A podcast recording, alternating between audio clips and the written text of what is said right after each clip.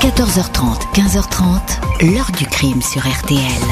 Jean-Alphonse Richard. Lors des perquisitions, on a trouvé euh, certains objets assez suspects, entre autres euh, des tampons qui ont été falsifiés. On a aussi trouvé euh, des grands morceaux de viande dont on ne connaît pas encore l'origine, des traces de sang. Tout ça a fait qu'on a commencé des, travaux de terrassement et lors de ces travaux, jusqu'ici, on a déjà trouvé plusieurs os d'origine humaine.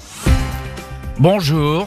Au moins deux épouses et quatre enfants assassinés, mais peut-être beaucoup plus, une vingtaine de victimes. Trois maisons près d'un canal poisseux de Bruxelles qu'on va finir par appeler les maisons de l'horreur. Des coups de marteau et de carabine, des scies pour découper les corps et des litres de détergent pour effacer toute trace. C'est ainsi que pendant dix ans, l'étrange pasteur Andras Pandy a conduit à l'abri des regards sa petite entreprise criminelle. Jamais inquiété en dépit des dénonciations et des appels au secours, la police et la justice belge garderont les yeux fermés. Il faudra attendre une autre terrifiante affaire, l'affaire du trou, pour que l'on s'intéresse enfin au dossier du pasteur Pandy. C'est cette trajectoire insensée aux confins de l'épouvante et de l'innommable que je vais vous raconter aujourd'hui. Comment cet homme a-t-il pu aussi longtemps en plein Bruxelles poursuivre sa terrifiante activité? Que sait-on vraiment de ses crimes? Question posée aujourd'hui à nos invités. 14h30, 15h30, L'heure du crime sur RTL. Au programme aujourd'hui de l'heure du crime, l'affaire Andras Pandy. Ce pasteur hongrois arrivé à Bruxelles à la fin des années 50 n'a officiellement jamais attiré l'attention jusqu'à l'été 96 où la police belge repère son nom dans une très ancienne procédure. Septembre 1996, toutes les brigades de police judiciaire du Royaume de Belgique sont sous tension. Un mois plus tôt, le pays, effaré, a pris la mesure du scandale Marc Dutroux, un individu qui pendant des années est passé entre les mailles des filets policiers et judiciaires, alors que ce tueur d'enfants aurait dû être arrêté au moins dix fois. Au service de police et de gendarmerie, on demande ainsi de ressortir tous les dossiers restés sans réponse, négligés ou inaboutis. À l'APJ de Bruxelles, le commissaire François Monsieur s'exécute.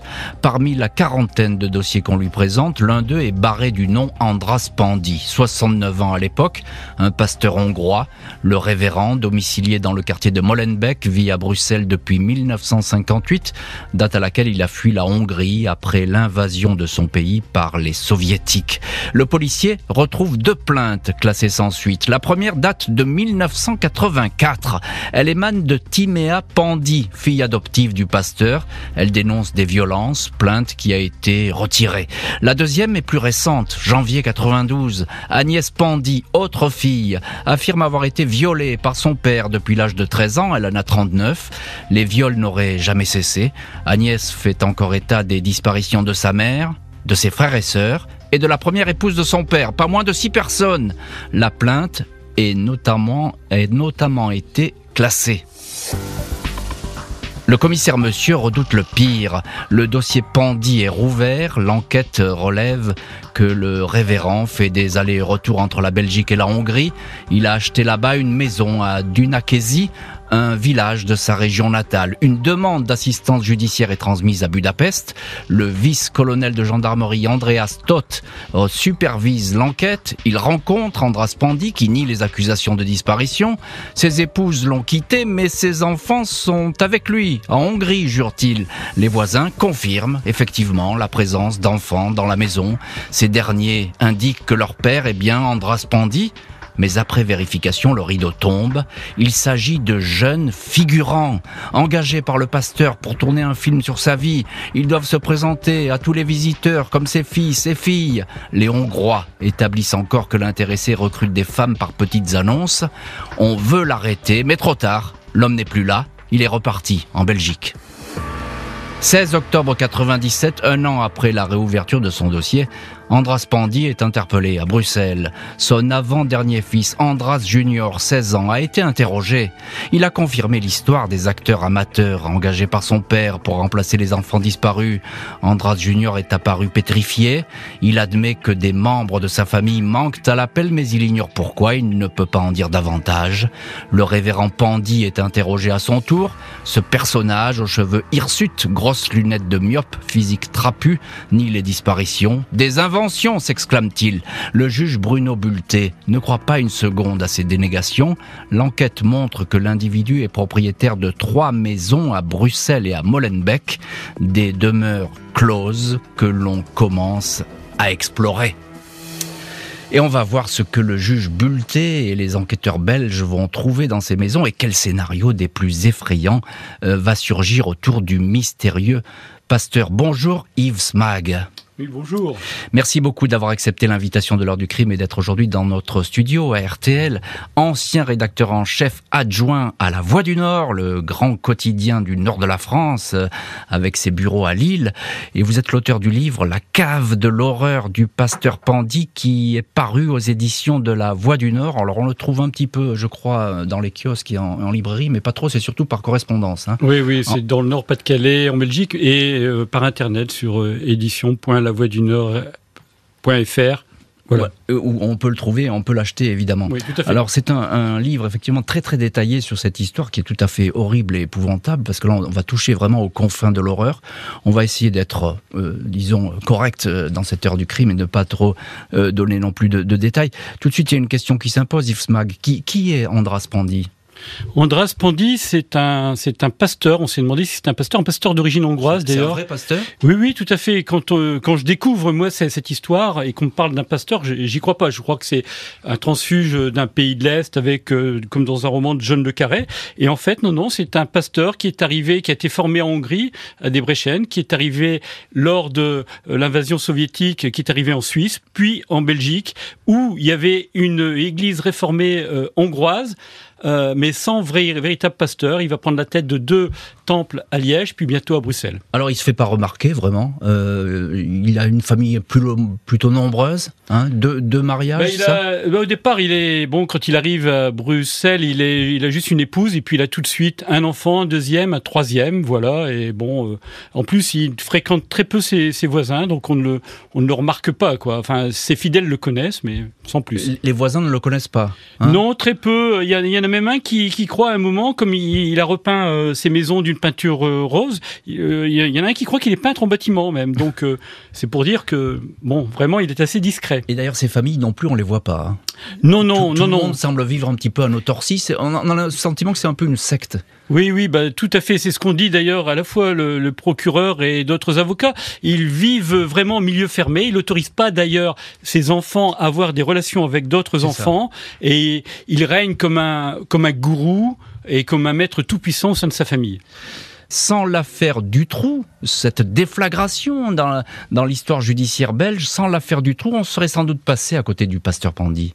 Oui, tout, tout à fait. Ben, Nous-mêmes, euh, moi je suis grand reporter à l'époque et on découvre que la Belgique, qui est le pays de Tintin et des Schtroumpfs, il y a l'affaire du trou, le dépeceur de monstres, puis, puis cette affaire-là. Alors l'affaire du trou, effectivement, bouscule un petit peu tout. Euh, on s'aperçoit qu'il y a plein de failles. Les, les, magistrats accusent les gendarmes, les gendarmes accusent les magistrats, la police accuse les magistrats. Il y a un rapport d'enquête qui met en cause notamment euh, les magistrats euh, de Bruxelles. Et eux disent, bon, qu'à ça ne tienne, on va ressortir les, dossiers, et voilà. Et on s'aperçoit que le dossier euh, du pasteur Pandy, dira François Monsieur, le commissaire, fait 75 cm de hauteur ah, quand, il, quand, il, le découvre. Alors c'est un gros dossier. Oui, c'est pas n'importe quel dossier, donc il y avait déjà beaucoup de choses. Et donc on a, il y avait déjà, il y avait déjà ces deux plaintes, hein, les deux plaintes de ces filles. Tout à fait, et, notamment l'interrogatoire qu'avait fait un, inspecteur de la police judiciaire de, de Bruxelles, Guy, Guy Collignon, qui avait duré une audition de de 7 heures en deux journées et euh, où il avait fait beaucoup parler Agnès Pandy, la fille du pasteur. Oui, il avait fait beaucoup parler Agnès Pandy parce que c'est la principale accusatrice et puis on va voir qu'elle va jouer un rôle très important euh, dans cette affaire. Alors on, le dit à l'époque, euh, Yves Smag, les deux plaintes, elles sont classées. Il faut le dire comme ça, elles sont oubliées. On les a mis sous le tapis et puis finalement on s'en occupe pas. Oui, alors la première plainte, qui s'est passé la première plainte, Timéa, c'est la belle fille euh, du pasteur Pandy, qui a, qui a été victime de, euh, de coups de, coups de marteau de, la part d'Agnès Pandy, euh, parce qu'elle voulait, bon, Timéa, tout, tout part d'elle en fait, hein, véritablement ce qui se passe, c'est que le pasteur Pandy a une relation sexuelle avec sa belle-fille, Timéa, et elle est enceinte. Un enfant. Mais elle, elle raconte pas tout ça aux policiers. Non, non, elle, non. Elle va non, dire, au départ- dû- on a essayé de me frapper, etc. Voilà. C'est ce qu'elle dit. Tout, tout à fait. Ah. Et donc, euh, et donc après, le, le pasteur essaye de lui dire oui, mais ta sœur, ta demi-sœur a fait n'importe quoi. Il essaie de calmer le jeu. Alors on peut pas retirer sa plainte en, en Belgique, mais au moins elle dit euh, il, il en est plus rien. Et comme la police se dit à l'époque, il y a beaucoup d'autres affaires peut-être du côté de Mo- Molenbeek, des affaires euh, familiales de ce type-là. Bon, très Après bien, tout, cette affaire est résolue. Bon, c'est une affaire comme une autre. Voilà. hein, c'est ça. La, la deuxième, euh, avec Guy Co- Collignon, euh, le pasteur est interrogé. Mais il Mhm. dit ma fille est dans une secte, euh, euh, elle est folle plus ou moins. Bon, euh, et il y a Melchior Vatelet qui est le ministre de la justice, qui est le ministre de la justice de Dutroux, qui d'ailleurs va dire aussi on peut pas aller beaucoup plus loin, quoi. Oui, c'est ça. Donc du coup, ben, tout est sous le tapis, on oublie, hein, puis on verra bien ce qui se passera. De toute façon, les, les- ces filles-là, elles ne sont plus manifestées par la suite, donc après tout, c'était Voilà. peut-être quelque chose, euh, une, une plainte comme une autre. Euh, encore un petit mot, Yves Smag, euh, tout de suite, il faut le dire, le commissaire Monsieur, qui va jouer un rôle très important dans cette affaire, et puis le juge Bulté, euh, qui, qui pilote ces investigations, tout de suite, ils disent, il y y a quelque chose d'énorme derrière. Ben, déjà, Bollard. François, monsieur, le, il, il lit le, comment dire, le dossier de 75 cm dont on a parlé tout à l'heure plusieurs fois. Il le reclasse par mois, par jour, et il dit au bout d'un week-end, il dit mais c'est pas possible. Il y a Ouais. vraiment, il y a vraiment quelque chose là-dedans. Il avertit donc le juge d'instruction et lui-même va percevoir qu'il y a quelque chose. Le pasteur est suspecté d'assassinat. Il n'est pas loquace, s'insurge contre les accusations, pas de quoi décourager les enquêteurs qui se sont rendus à la première heure dans les maisons du suspect. Samedi 18 octobre 1997, lendemain de l'arrestation, les policiers sont à pied d'œuvre pour une longue série de perquisitions dans les trois maisons du pasteur Pandy. Trois bâtisses grises, sales, décrépies, volets fermés, le long des eaux sombres du canal Bruxelles-Charleroi.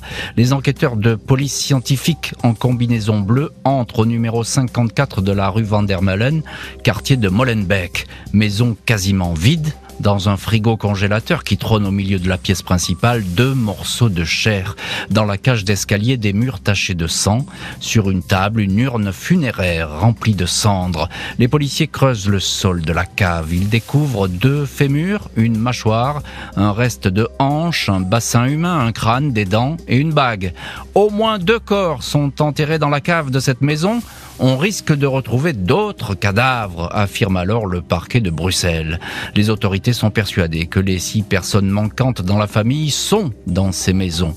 Le pasteur nie farouchement, il affirme que ces restes humains étaient là avant qu'il achète les lieux en 1983. Son avocat, maître Bart de Guest, précise que seules des analyses scientifiques pourront dater les corps. L'urne funéraire contient en fait les cendres de la sœur du pasteur. Les fouilles dans les deux autres maisons de Pandy sont négatives, des présomptions, mais pas de preuves et pas d'aveux. Le commissaire François Monsieur décide alors d'interroger Agnès Pandy, fille aînée du pasteur, 39 ans. À un journal, elle vient de raconter qu'en 1986, sa belle-mère Edith et sa fille Andrea ont disparu. Son père lui aurait indiqué qu'elles avaient déménagé à l'étranger. J'ai toujours su que c'était lui qui les avait fait disparaître, affirme-t-elle. Jeudi 20 novembre, Agnès est convoquée au siège de la PJ, si fragile et perturbée que ses déclarations sont à prendre avec des pincettes. Face au commissaire, elle baisse les regarde sa montre. On l'autorise à prendre l'air, discrètement suivie par deux inspecteurs. On craint qu'elle s'échappe, mais elle revient dans le bureau. Pour tout dire, et tout avouer. Elle explique avoir participé entre 1986 et 1990 à la demande de son père à l'assassinat de cinq membres de sa famille, tués à coups de masse et de fusil. Elle indique ainsi avoir abattu sa propre mère, Ilona, et sa belle-mère, Edith. Avec son père, elle a ôté la vie à deux de ses frères, ainsi qu'à une belle-fille du pasteur. Concernant Edith, le pasteur avait signalé à l'époque sa disparition aux autorités. Il avait exhibé une lettre et une carte postale postée depuis Francfort, dans lesquelles elle indiquait le quitter, des faux postés par le pasteur lui-même en Allemagne. Agnès Pandy, violée par son père depuis l'âge de 13 ans, décrit le climat incestueux qui régnait dans la maison. Le pasteur disait vouloir initier ses filles au mystère de la chair. Timéa, une des filles, était ainsi tombée enceinte. Elle avait réussi à s'enfuir avec son fils et se réfugier au Canada. Pandy, accompagnée d'Agnès, avait alors voyagé jusqu'au Canada pour tenter de la retrouver sans succès. Timéa avait sans doute échappé alors à la mort. Selon Agnès, Pandy régnait comme un despote sur sa famille, sortie contrôlée, interdiction de rencontrer des amis et de parler à quiconque dans la rue, discipline de fer, tâches ménagères obligatoires, rien ne devait lui échapper. Et voilà donc pour une toute petite partie du récit d'Agnès Pandy, ses aveux qu'elle fait au commissaire Monsieur. C'est la fille aînée du pasteur, récit de l'horreur qui ne s'arrête pas là. Elle va expliquer comment tous ces corps ont pu disparaître, mais ça on le verra euh, dans le chapitre suivant. Alors Agnès raconte beaucoup de choses. Euh, on vous retrouve d'ailleurs pour en parler, Alessandra D'Angelo, journaliste en, Belgique, journaliste d'investigation indépendante. Euh, Agnès décrit ce climat oppressant. C'est une vie à huis clos des neuf membres de la famille Pandy. Euh, on peut pas dire autrement. Tout se passe dans, le cercle familial, à l'abri de, ces volets fermés dans ces trois maisons. Euh, oui, alors il vit vraiment en autarcie. Alors un expert sera euh, déféré lors du procès expliquant, donc comme vous le savez, il est d'origine hongroise, il vient vraiment des montagnes, à hmm. la limite entre la frontière ukrainienne et hongroise. Hmm. Euh, il vivait dans des communautés de manière très très archaïque et il a reproduit ce schéma communautaire et despotique ici en Belgique euh, au sein au sein de sa propre famille. Les enfants étaient scolarisés dans les écoles où lui, parce qu'il était professeur de religion protestante, où lui donnait cours. Euh, donc il partait avec les enfants le matin, il les ramenait le soir. On n'avait pas d'invités, on ne voyait personne il était le premier à se servir à table et les autres avaient à manger s'il y avait des restes. Euh, voilà, ils étaient habillés en guenilles.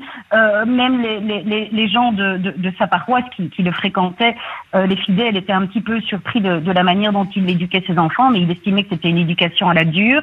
et donc voilà, tout va se hmm. jouer dans ce huis clos familial où ses enfants ont très peu de, références autres pour pouvoir se rebeller, si vous voulez. Bien sûr, ce, qui explique facilement, Alessandro D'Angelo, que euh, l'inceste, les agressions sexuelles soient monnaie courante, parce que ces enfants notamment, et puis ces, ces deux épouses, ces femmes sont sous emprise.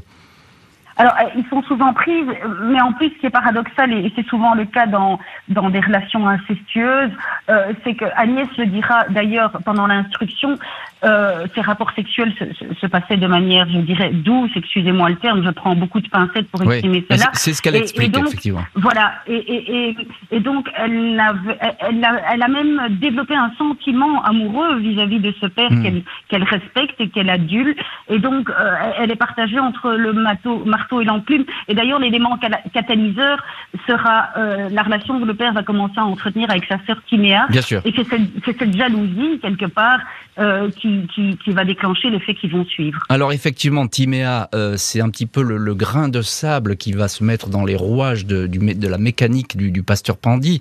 Yves Smag, ancien rédacteur en chef adjoint à La Voix du Nord et puis auteur du livre La cave de l'horreur du pasteur Pandy, qui paraît aux éditions de La Voix du Nord. Timéa, je l'ai dit, elle va, elle a été donc euh, violée par le pasteur. Elle a eu un enfant même de lui, puis elle, va se rebeller, elle va s'enfuir au Canada. Elle manque pas de courage parce qu'il fallait arriver à se sortir de ses griffes euh, de cet homme, euh, cette dénonciation qu'elle fait, Timéa, et puis cette fuite, c'est le déclic qui va provoquer cette série d'assassinats finalement? Oui, c'est tout à fait. Moi, je me suis longtemps interrogé sur ce qui avait pu motiver. Et ça reste une question. Ce, ce départ, cette folie meurtrière. Hein. Et en fait, tout part de, de Timéa. Timéa, comme il exerce un omnicontrôle sur toute sa famille, y compris sexuellement, hein, avec euh, ses filles et ses belles-filles, tout d'un coup, Timéa, dont il a eu un enfant, enfin, euh, tout en racontant à son épouse qu'elle a été enceinte des œuvres d'un professeur de son lycée, enfin, etc., etc. Euh, eh bien, Timéa. Euh, veut pas que son enfant soit adopté par euh, Andrea, Spandi et qu'il euh, et qu'il s'en charge. Et donc elle décide de, avec l'aide d'une amie, de partir au Canada. Et elle révèle d'ailleurs à sa mère juste avant de partir ce, qu'il en est. Et à partir de ce moment-là, euh, Pandi se sent menacé menacé parce que parce qu'il y a quelqu'un peut raconter déjà. On peut raconter l'inceste, la pédophilie, le milieu, etc. Et lui qui contrôle absolument tout se sent en danger. Et c'est là où il fait intervenir sa fille Agnès pour qu'elle euh, bah, attaque Timéa? Mais qu'elle attaque Timéa et ça va rater si Timéa va pouvoir s'enfuir au Canada. Il va aller la chercher au Canada quand même. C'est pas rien. On a l'impression que là on est dans une espèce de folie. Euh, il, il, va quatre fois, voire plus. Quatre fois. Quatre fois au moins. Euh, sa fille peut-être un peu plus. il recrute des étudiants pour jouer les babysitters pour essayer de faire une sorte de faux enlèvement mais ils n'arriveront pas à retrouver Marc, Marc qui est le fils de Timéa et du pasteur Pandy. Ce qui a sauvé la vie à Timéa, sûrement, qui ne, la, qui ne la retrouve pas. Euh, alors on parlait d'Agnès, qui est l'accusatrice, là, elle est, elle est, tombée dans un autre rôle, elle était sous emprise du, du pasteur, son père, et puis là elle est dans, le rôle de, de l'accusatrice, elle vient dénoncer euh, son père. Elle a, elle a, participé presque à tous les crimes, elle le dit, mm. euh, et elle l'avoue de manière très détaillée. Elle est vraiment sous la contrainte quand elle fait ses actes ben, il le semble. Enfin, en tout cas, euh, les experts psychiatres euh, lors du procès euh, l'ont expliqué de cette manière-là. Elle est sous emprise jusqu'à l'âge de 30 ans. Et c'est justement quand elle va se dégager de cette emprise petit à petit, euh, en allant habiter à Malines, qui est au nord de Bruxelles, un peu plus loin, quoi, quand même, et, et en ayant un travail indépendant à la Bibliothèque royale de Bruxelles, un travail de coursier, qu'elle va commencer avec d'autres amis à prendre un peu de recul et à s'interroger un petit peu sur ce qui se passait. Quoi. Hum, et c'est grâce à ça qu'elle va pouvoir témoigner, même si ça n'a pas été facile. Qu'elle va, pouvoir la première fois dire, parce qu'elle se rend compte que sa plus petite sœur, Reka, euh, belle-sœur, enfin belle, euh, belle-sœur effectivement, Reka, euh, va avoir 12 ans, 13 ans et qu'elle est sous la menace et, voilà. Et, donc, elle veut la préserver. Elle veut la préserver, elle veut la sauver des, griffes du pasteur. Un pasteur et sa fille aînée sous les verrous. Dracula doublé de Rasputin, écrit le journal belge le soir. Grâce aux aveux d'Agnès, les enquêteurs vont savoir quel sort a été réservé aux disparus. Décembre 1999, deux ans après l'arrestation du pasteur Pandy et les aveux détaillés de sa fille Agnès, le juge Bruno Bulté procède à une reconstitution dans les sous-sols de la maison du quai de l'Industrie, l'endroit où, selon Agnès, se sont déroulés tous les crimes. Andras Pandy refuse de se prêter à cette mise en scène. Un policier joue donc son rôle. Après avoir tué ses victimes, Pandy a démembré et dépecé leur corps dans cette cave transformée en laboratoire de boucherie. Agnès aide à l'opération, elle doit ranger soigneusement les jambes et les bras sur un étal, elle trie tous les morceaux, ceux qui pourraient conduire à une identification rapide des victimes, tête, mains, pieds, sont dissous dans une cuve remplie de clinest, un puissant déboucheur à base de soude caustique. Au bout de trois jours, le tout ressemble à une bouillie qui sera déversée dans les égouts. Pour les morceaux qui restent, Agnès les roule dans de la sciure, comme le font les professionnels de la découpe, pour les parties impropres à la consommation. Ces morceaux sont mis dans des sacs abandonnés près des poubelles de l'abattoir d'Anderlecht. Agnès Pandy explique qu'après les exécutions des membres de la famille, qui s'échelonnent sur une dizaine d'années, son père pensait avoir définitivement échappé à la justice. À l'époque, c'est vrai, aucune enquête n'a été ouverte. L'ouverture d'un coffre bancaire appartenant à un disparu et dans lequel avaient été découverts des passeports, des munitions, une facture d'achat d'un fusil à canon court, ces découvertes n'avaient déclenché aucune curiosité chez les policiers. Pandy aurait en outre fait venir plusieurs femmes de Hongrie. Les expertises indiquent que sept ou huit restes humains retrouvés chez le pasteur n'appartiennent pas au cercle familial. Et on ne peut que se demander qui sont donc ces mystérieuses victimes, parce que les, six victimes de la famille, elles, de toute évidence, elles ont été dissoutes dans la soude caustique, on ne les retrouvera pas. Alessandro D'Angelo, journaliste d'investigation en Belgique, est-ce qu'on peut dire qu'il y a, hormis les, hormis les, six personnes du cercle familial, qu'il y a sans doute d'autres victimes? Écoutez, à tout le moins, il y en a au moins six, parce que dans, donc dans la cave de la maison familiale, on a retrouvé six traces euh, d'ADN qui ne, qui ne correspondait pas euh, aux, membres de la famille. Mais ce que je voulais vous préciser aussi, c'est que nous, en tant que journalistes, là où on était sidérés dans le sens premier du terme dans cette affaire, c'était à la fois le cynisme euh, affiché d'Andras Pandi, euh, qui, se, qui, qui disait lui-même, d'ailleurs il, dira pendant toute l'instruction qu'il était le Dreyfus dans cette affaire. Dreyfus, c'est ça. Mm. Oui, ce qui fera d'ailleurs dire, donc il était innocent, ce qui fera d'ailleurs dire en réponse au juge Vulté qu'il était, qu'il était le, le Landry, le Pétio bruxellois, et puis aussi l'apathie de de, sa fille Agnès.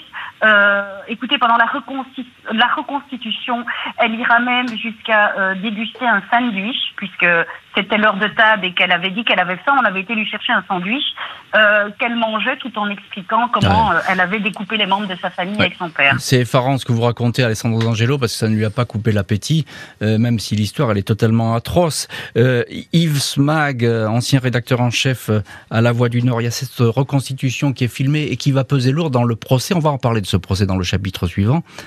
il est impossible que Agnès ait, finalement inventé tous ces gestes. C'est trop précis ce qu'elle raconte et ce qu'elle fait, ce qu'elle refait. Oui, bien sûr. D'autant plus qu'elle, au cours des euh, plus de 40 auditions qu'elle aura avec le juge Bulletin, ne variera jamais contrairement à son père qui lui euh, changera constamment de, version. Alors ce qui est très étonnant dans, cette histoire-là, qui, est, horrible, hein, quand vous parlez de, ce déboucheur oui, et caustique, de cette je peux, je peux, vous dire, et vous le savez très bien, Yves Mag, on a vraiment atténué les détails parce qu'on n'est pas rentré, ça sert à rien d'ailleurs parce qu'on a compris. Bien entendu, d'ailleurs euh, au procès, comme euh, on en parlera, mais les, les, jurés ont été euh, abasourdis, abasourdis complètement. Mm. Mais ce qui est stupéfiant dans cette histoire-là, c'est qu'il y a une sorte de routine qui s'installe quoi complètement, c'est-à-dire le père et la fille tue euh, la mère de l'un et l'épouse de, l'autre, et puis le, fils ou le ou le, ou le frère, et puis euh, ils le tuent, ils commencent à dépecer, puis ils vont déjeuner avec le reste de la famille, puis ils reviennent et euh, ils découpent euh, plus en morceaux, ils, mettent dans, la sciure comme vous vous le dites, ils nettoient un petit peu les traces de sang et voilà, on rentre chez soi. C'est une petite entreprise criminelle. Ça marche comme ça la première fois, ça a fonctionné. L'atelier de la mort. Voilà dans, dans cette cave, toujours du quai de l'industrie. Et ça se fera une fois, deux fois, trois fois. Ça recommencera à chaque fois de la même manière, avec une sorte de routine. Juste un mot, Andras Pandi, lui, euh, il reconnaît rien. Hein. Non, non, non, non. Il, il dit, il veut, pas participer à la reconstitution. Au contraire, ils sont toujours vivants. Zig Nordlevent, il, dit, il parle en flamand. Hein. Il a une sorte de euh, d'accent hongrois assez fort. Moi, j'ai un accent français, mais euh, il dit toujours, ils sont vivants. Il dira mm. ça tout le temps, d'ailleurs. Le révérend assassin continue donc contre vents et marées à nier des faits accablants. C'est pour six assassinats qu'il va être jugé, ainsi que sa fille Agnès, sa complice. Ce 18 février 2002, Andras Pandi, 75 ans, imperméable couleur mastic, coupe au bol comme un moine, et sa fille Agnès, 44 ans, frange bien droite, très pâle, bouche coupée par un bec de lièvre qui l'handicape depuis sa naissance, le père et la fille apparaissent dans la salle des assises de Bruxelles. Andras Pandi continue à nier en bloc. Il a réponse à tout. Avec sa voix rugueuse, il cite la Bible et sermonne ceux qui mettent en doute sa parole. Les disparus, ce n'est pas à moi de prouver qu'ils sont en vie, c'est au parquet de prouver qu'ils sont morts, s'exclame-t-il.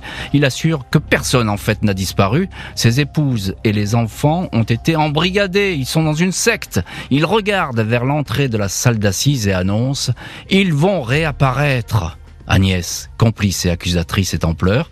Elle ne peut que répéter les exactions que lui imposait son père, qu'elle appelle simplement par la lettre P ou par son seul nom de famille, Pandy. Pendant ces 13 jours de procès, les jurés sont confrontés au visionnage de la reconstitution et aux impitoyables conclusions des experts. Les corps manquants ont bien été dissous dans des bains de Clinest, un produit capable de dévorer un cadavre entier en deux ou trois jours. Il ne reste que les dents, dit un spécialiste, tout est réduit à un liquide qui a la consistance de l'huile de vidange. Le mobile des crimes reste toutefois flou, sans doute le pasteur voulait-il ne pas ébruiter la naissance du fils de Timéane et d'un inceste. Il aurait voulu faire taire définitivement les témoins. Le 6 mars, Andras Pandi est condamné à la perpétuité. Agnès écope de 21 ans de prison. Et dans cette heure du crime, euh, depuis la Belgique, au téléphone de l'heure du crime, Alessandra D'Angelo, journaliste d'investigation indépendante. Euh, même à ce procès, Alessandra D'Angelo, on a l'impression que c'est impossible d'obtenir quoi que ce soit du, pasteur. Euh, il, dément tous les faits qu'on lui soumet. Écoutez, Jean-Alphonse, ce qui va être très compliqué dans ce procès, c'est la première fois qu'on obtiendra une condamnation en ce sens, c'est que c'est un procès qui se joue sans aveu, sans participation, une reconstitution à tout le moins pour lui, puisque lui avait refusé, et sans corps, sans hmm. cadavre. Et donc là où le juge Bultel va être intelligent, c'est qu'il va requérir euh, une expérimentation médico-légale. Ça va être très dur, mais il va demander à des médecins légistes et les jurés vont visionner pendant 30 minutes l'horreur. Il va leur demander euh, de reproduire sur un corps qui a été donné à la science euh, tous les propos, tout ce que prétend Agnès, tout ce qu'elle a dit pendant les longs mois d'instruction, les gestes, les découpes, l'acide, et on va se rendre compte que ce qu'elle dit est vrai et c'est à partir de ce visionnage que le procès va basculer. Oui, c'est effectivement c'est à la fois effrayant et, instructif et éclairant. Euh, encore un mot, Alessandra D'Angelo. Alors évidemment, on a le sentiment qui joue un rôle, le, pasteur Pandy. Euh, est-ce qu'on sait ce qu'ont dit les, experts psy sur lui? Alors, les, experts psy ont parlé d'un prédateur, bien évidemment, euh, charismatique, d'une personnalité psychopathe, antisocial, de type sadique, euh, et qui ne fonctionne qu'avec le, le, sentiment euh, de toute puissance, et, et très certainement multirécidiviste, mmh. euh, et il a sans doute commis des exactions euh, bien avant, euh, comme on le disait avec les traces ADN qu'on a trouvées dans la cave, bien avant euh, sa propre famille. Alors il a vraiment tous les, tous les, toutes les caractéristiques d'un prédateur impitoyable. Il est à la fois séducteur, il, il met les gens sous emprise et il détruit tout qui veut euh, sortir de son emprise. Mmh. Yves Smag, ancien rédacteur en chef adjoint à La Voix du Nord, euh, quelle est l'attitude d'Agnès Pandy lors de ce procès? Euh, Est-ce qu'elle est, on a l'impression qu'elle est effrayée par son père. Oui, tout à fait. Oui, oui, non, elle est, son attitude est très différente de euh, de ce qui s'est passé quand elle a été interrogée par le commissaire euh, François Monsieur. Ou d'ailleurs, euh, on a parlé de cette histoire de sandwich au fromage, où elle mange un sandwich au fromage tout en racontant les pires horreurs. Mm. Bon, et quatre ans après, elle ne supporte même plus les images de la reconstitution, ou euh, de ou comment dire de de ce qu'a fait le juge Bruno Bulté en utilisant un cadavre. la dissolution dans le corps elle, ne supporte plus elle pleure elle est vraiment là alors le procureur n'y croit pas puisqu'il dit euh, euh je crois pas à l'histoire du robot euh, soumis à la volonté d'Andras Pandi euh, je crois qu'elle joue un jeu. Lui pense complètement qu'elle est dans une sorte de comédie ce qui n'est pas le cas de tout le monde. Et même le le commissaire François Monsieur qui a réalisé la plus grosse partie de cette enquête dit c'est la septième victime, quoi. Ah, il le dit, il dit, oui, oui, selon lui, il n'y a pas de doute, euh, elle, n'était pas volontaire dans ses actes. Elle était euh, totalement sous emprise. Elle était sous emprise. Le procès n'a pas permis d'avoir les explications du pasteur. Il quitte la salle d'audience sur ses dénégations insensées sans avoir reconnu aucun de ses crimes. Andras Pandy va passer au total 16 ans en détention, essentiellement derrière les murs de la prison de Louvain Central. Il va hanter les couloirs de cet établissement en marchant d'un pas lent, parlant le plus souvent tout seul, lançant à qui veut l'entendre ses imprécations d'innocence. Le pasteur diabolique, comme le surnomme la presse, s'éteint finalement à la prison de Bruges le 23 décembre 2013 à l'âge de 86 ans. Sa fille aînée, Agnès, qui avait dénoncé les atrocités de son père, avait retrouvé la liberté trois ans plus tôt, après 13 ans de détention. La justice belge s'était opposée à cinq reprises à sa libération avant que les psychiatres estiment que la condamnée ne représentait plus aucun danger, Agnès Pandy, aujourd'hui âgée de 64 ans, est hébergée dans un couvent de Bruges. Aucun corps des six membres disparus de la famille d'Andras Pandy n'a jamais été retrouvé, dissous dans la soude caustique. Personne n'a jamais su à qui appartenaient les autres restes humains découverts dans les caves. Le pasteur n'aura jamais émis la moindre confidence sur ces crimes.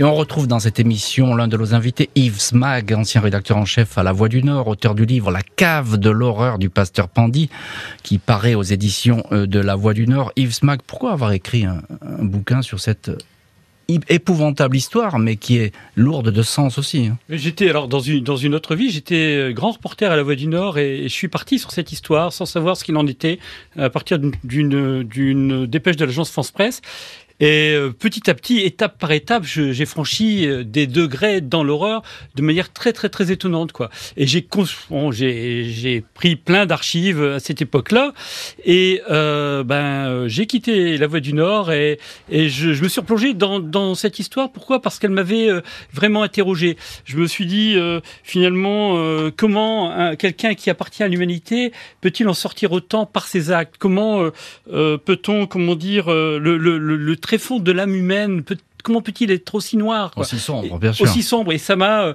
euh, vraiment euh, perturbé, interrogé. Et donc, je suis parti là-dessus. Vous êtes parti là-dessus. Mais Yves Mag, il y a aussi une, autre dimension dans cette histoire. C'est que finalement, je le disais au début de l'émission avec Alessandro D'Angelo, notre autre invité, s'il n'y avait pas eu l'affaire du trou, on n'aurait pas trouvé le pasteur Pandy.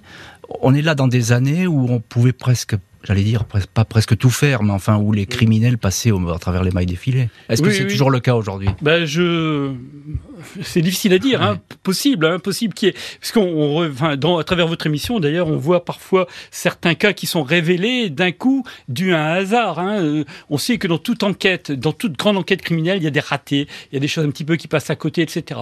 Là, la Belgique était très particulière. Il y a eu une réforme énorme de tout ce qui était euh, justice, police, magistrature liée à Marc Dutroux, hein, au scandale Dutroux, il faut le aux erreurs, bien oui, énorme.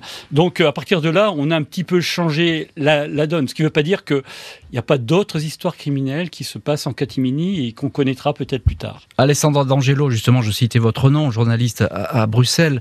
Est-ce qu'aujourd'hui une, une, affaire comme celle du pasteur Pandy est imaginable? Est-ce que quelqu'un comme ça pourrait-il passer entre les mailles du filet? Je pense que ce serait beaucoup, beaucoup plus compliqué. On parle quand même d'il y a plus de 20 ans. Euh, les techniques euh, d'investigation ont fortement évolué, euh, les techniques scientifiques également. Euh, je pense que dès le premier fait, bon, pensons aussi à l'affaire du dépeceur de monstres qui est toujours irrésolue aujourd'hui. Oui, mais je pense qu'aujourd'hui, dès le, dès le premier fait, euh, la machine se mettrait en route de manière bien plus puissante, la hmm. machine judiciaire, qu'elle n'a pu le faire à l'époque. Alors ça, ça veut dire évidemment l'affaire du trou a porté ses fruits.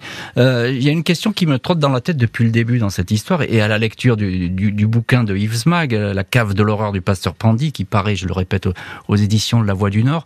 C'est euh, Agnès a, a témoigné, c'est la seule témoin. Il y a d'autres enfants survivants, eux, ils n'ont jamais témoigné. On les voit pas dans cette affaire. Alessandra. Non, effectivement. Alors, euh, il n'y en a plus en Belgique. Ils sont tous partis à l'étranger et je pense qu'ils ont euh, préféré rester bien loin euh, de cette procédure. Ils n'ont d'ailleurs pas été appelés à témoigner dans la procédure. Euh, ils n'ont pas été interrogés. Et je pense que c'est mieux comme cela. une partie est repartie en Hongrie après un passage au Canada. Euh, et je pense qu'ils ont même essayé de changer de nom. Agnès voulait d'ailleurs aussi changer de nom. Elle a introduit une procédure en 2016 en Belgique euh, qui lui a été refusée de par son casier judiciaire. Donc voilà. elle vit toujours dans un couvent, c'est ça? Elle vit toujours aujourd'hui dans un couvent, oui. Euh, Yves Smag, euh, ancien rédacteur en chef de, La Voix du Nord, euh, cette histoire, elle reste ancrée. Évidemment, on entend ce que nous dit Alessandro D'Angelo dans l'histoire de la Belgique, dans la mémoire criminelle de la Belgique, mais aussi en France.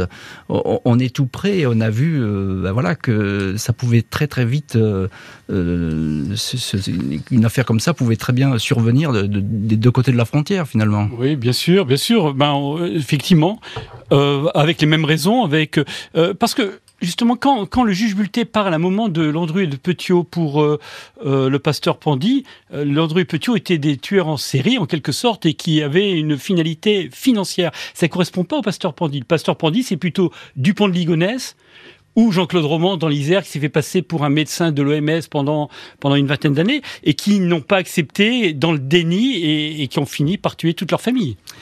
Un grand merci euh, Yves Smag et Alessandra D'Angelo d'avoir été les invités aujourd'hui de l'heure du crime. Merci à l'équipe de l'émission, Justine Vignot, Marie Bossard à la préparation, Boris Pirédu à la réalisation. L'heure du crime, présenté par Jean-Alphonse Richard sur RTL.